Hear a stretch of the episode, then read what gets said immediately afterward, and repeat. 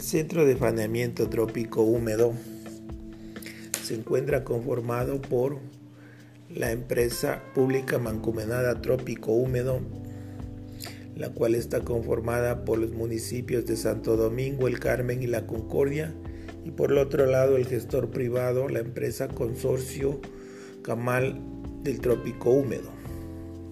Este contrato fue suscrito el 14 de mayo de 2019. El plazo de la concesión es de 22 años, que se encuentran distribuidos en dos fases. La fase 1, que es la construcción y el equipamiento, con un plazo de dos años, y la fase 2, que es la operación y explotación del centro, con un plazo de 20 años.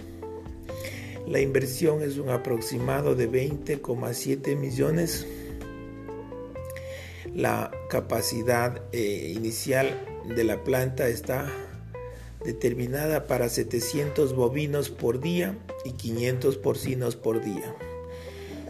Dependiendo de la demanda se prevé una capacidad de 1000 bovinos y 1000 porcinos.